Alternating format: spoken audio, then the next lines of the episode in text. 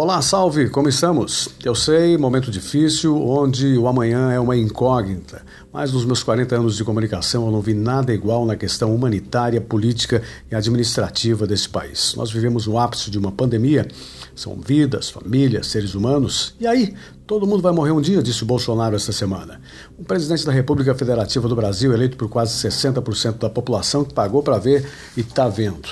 Nossa imagem lá fora nunca foi tão feia na questão ambiental e também as dimensões da ignorância, né? Dos nossos, as nossas questões sanitárias básicas que o nosso presidente faz questão de demonstrar.